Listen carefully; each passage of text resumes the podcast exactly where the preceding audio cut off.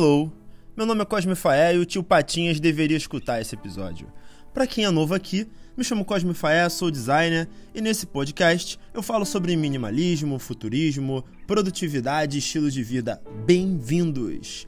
Tenho uma novidade bem maneira para compartilhar com vocês.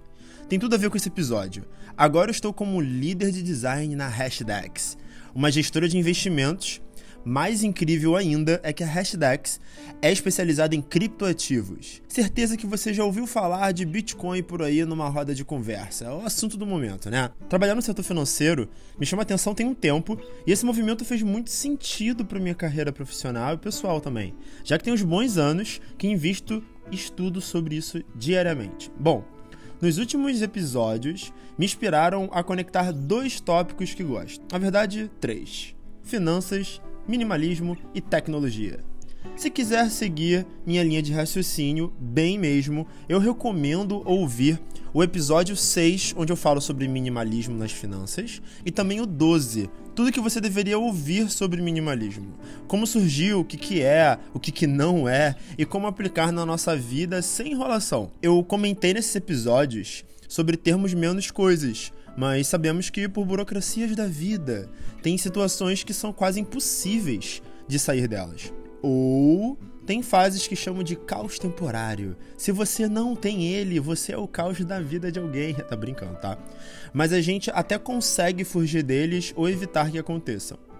Todos os seguintes hacks que eu vou dizer para vocês, eu uso ou já usei. Não é aquela palestrinha que só dita regra, provoca e sai correndo. Sem papo de palmatória do universo aqui, tudo que eu falo nos episódios eu respiro na minha vida. São cinco hacks daqui em diante e no final terá um hack bônus. Bota o fone de ouvido aí e me segue nesse papo. Vamos pro primeiro hack.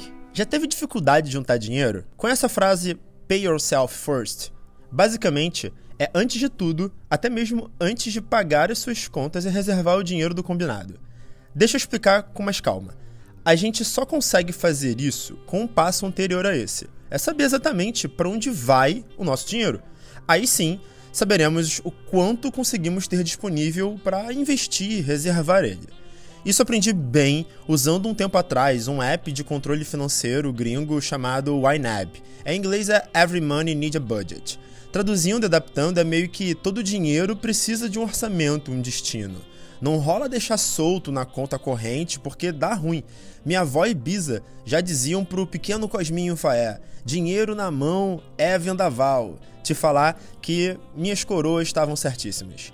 Definindo bem a porcentagem que sobra. Daí recomendo no mínimo 20% para reservar. Hoje eu consigo um pouco mais do que isso. Vamos ao segundo hack agendamento de transferência.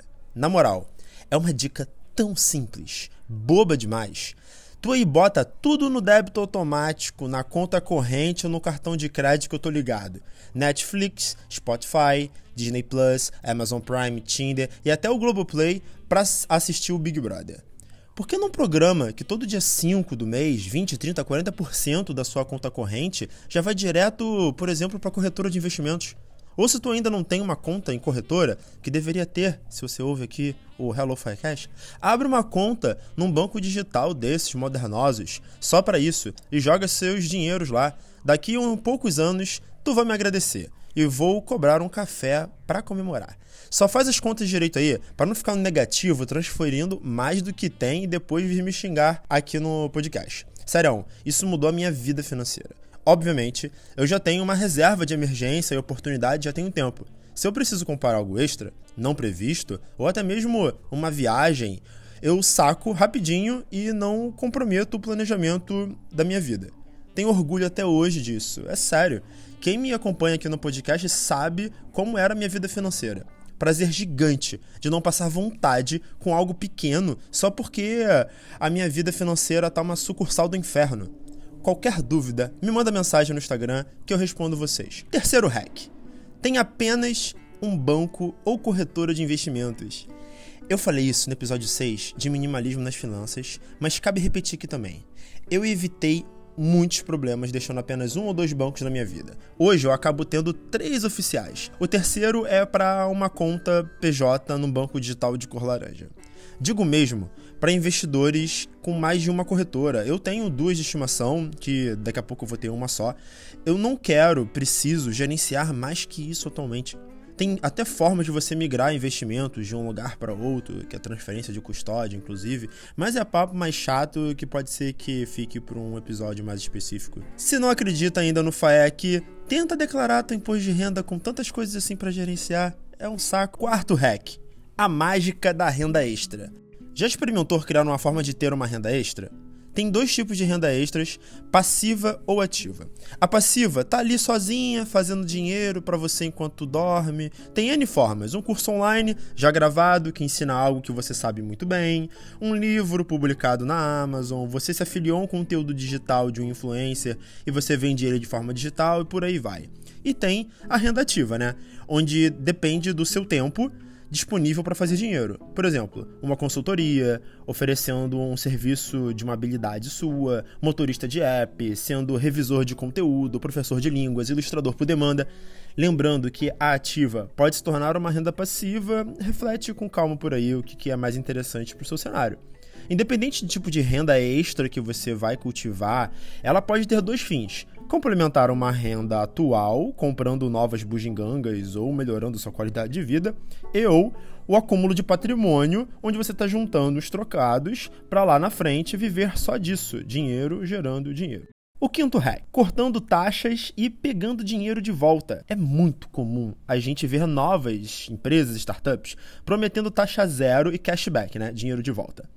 É um movimento comum das empresas para atrair novos clientes, passando o custo de operação para serviços mais premium, com benefícios extras. E só a gente ganha com essas brincadeiras novas por aí no mercado. Nesse quinto hack, é o que eu sempre faço na minha vida. Vou dar um exemplo prático. Recentemente, eu comprei um fone na Amazon, um microfone, que estava com 400 reais de desconto pagando à vista no cartão de crédito mesmo sem algum cupom extraordinário, estava quase igual o preço dele comprando nos Estados Unidos. Foi por isso que chamou minha atenção. Com isso, rapidamente, peguei meu cartão de crédito da XP Investimentos, que me dá 1% de cashback, e ainda uso o site Melius para ativar cashback de 4% na Amazon facilmente 5% de volta. Dependendo do valor de compra e a frequência, no final do ano faz uma diferença interessante. Parece 5% pouca coisa, mas fala sério, se forem várias compras, não é.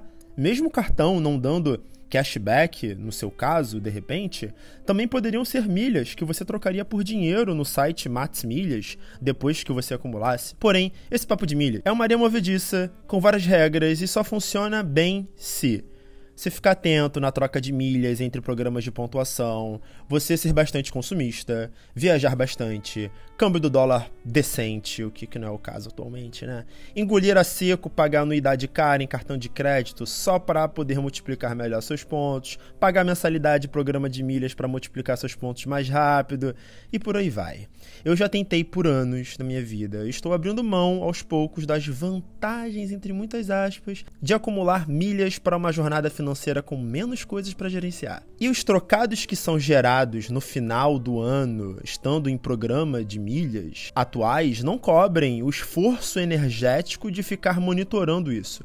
Não quero, obrigado. Passa adiante. Hack 6. Esse aqui é o hack bônus. Eu falei que eram 5 no título desse episódio, porém eu vou falar um hack bônus que eu uso, estou usando, né, na minha vida atualmente e vou ficar aí até o final do ano brincando disso pesquisar alternativas de baixo custo ou de graça. De tempos em tempos, os serviços que pagamos vão mudando de modelo de negócio, precificando diferente tudo que temos acesso, né? Vocês sabem disso. É válido até para você reparar nas empresas de streaming, de operadoras de telefone, etc. Como exemplo também do cartão de crédito. Vale a pena nos múltiplos das milhas que acumula? Quanto está a anuidade desse cartão? Lançar algum outro cartão de crédito tão bom quanto, que tem valores menores ou até mesmo taxa zero para o meu estilo de vida? Eu coloco meu chapéu de nerd quando vou comprar algo. Sempre rola umas pesquisas em inglês e português que eu fico fazendo, melhor fone de ouvido para trabalho, ou até mesmo tudo sobre a corretora X de investimentos, melhor banco digital brasileiro, e por aí vai. Bota no Google, bota no YouTube, com certeza você vai achar milhões de pessoas, influencers falando sobre cada ponto, sobre cada cartão, cada tipo de programa de pontos ou cartão de crédito, ou produto, ou produto físico digital. Aí então, você vai ver que pagar anuidade ou comprar aquele fone mais caro é a melhor alternativa, talvez.